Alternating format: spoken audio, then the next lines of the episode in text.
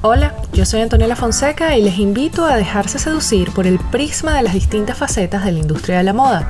Esto es Behind the Showroom.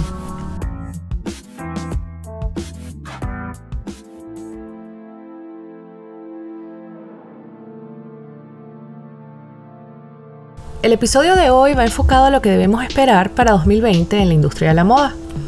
El portal Business of Fashion y la compañía McKinsey ya publicaron su reporte de State of Fashion 2020. En este, a diferencia del año pasado, cuando había focos de optimismo en América del Norte y dentro del segmento del lujo, ahora vemos pesimismo en todas las geografías.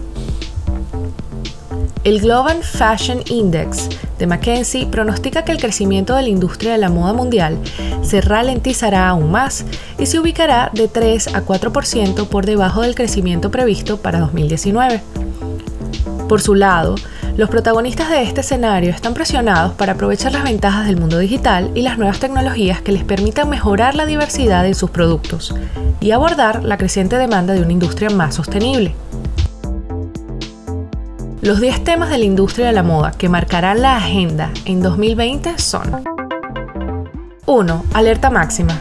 Recomiendan a las marcas ser precavidas durante 2020, pues los indicadores de riesgo de recesión impulsarán a las empresas de todas las industrias a planificar estrategias de resiliencia y a prepararse para otros riesgos macro como la inestabilidad geopolítica y las tensiones comerciales. 2. Más allá de China. China continuará brindando oportunidades emocionantes y desempeñará un papel de liderazgo en la industria mundial de la moda. Pero a medida que algunas compañías se vuelven demasiado dependientes de China, la recomendación es extender el riesgo y expandirse a otras geografías de alto crecimiento. 3. Estrategas sociales. Las marcas de moda deberán repensar su estrategia y encontrar formas de maximizar con marketing su retorno del gasto. El contenido que atraiga la atención será clave, desplegado en la plataforma adecuada para cada mercado, utilizando llamadas persuasivas a la acción y siempre que sea posible un enlace para pagar. 4. Enfocado en local. La demanda de conveniencia e inmediatez de los consumidores está impulsando a los minoristas a cubrir esa demanda con tiendas digitales de formato más pequeño que cumplan con los clientes donde sea que estén. La fórmula ganadora contará con experiencias en la tienda y productos localizados en vecindarios y suburbios más allá de las principales calles comerciales. 5. La sostenibilidad primero. El próximo año los participantes de esta industria necesitan hablar del tema, sentar una posición al respecto y empezar a cumplir las normas que demandan los consumidores hacia un cambio transformador. 6. Revolución de materiales. Las marcas de moda están explorando alternativas más sostenibles a los materiales estándar de hoy en día, enfocados en nuevas fibras, textiles, acabados y otras innovaciones de materiales que se puedan utilizar a gran escala. 7. Cultura inclusiva.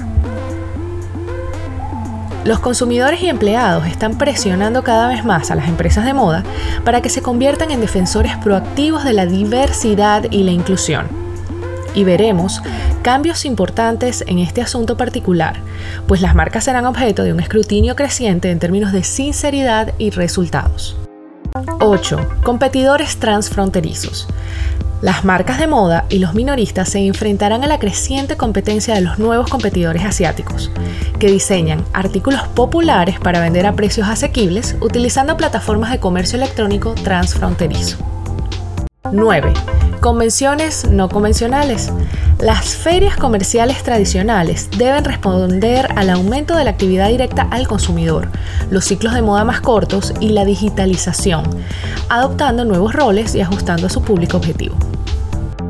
10. Recalibración digital. Los inversionistas están preocupados por la capacidad que tendrán las compañías de moda a través de la tecnología de transformar lo potencial en rentable. Así que hay que tener una estrategia para hacerle frente a lo digital. La buena noticia es que para las empresas que muestran resistencia y resolución este año, hay recompensas adicionales para llevar más allá del 2020.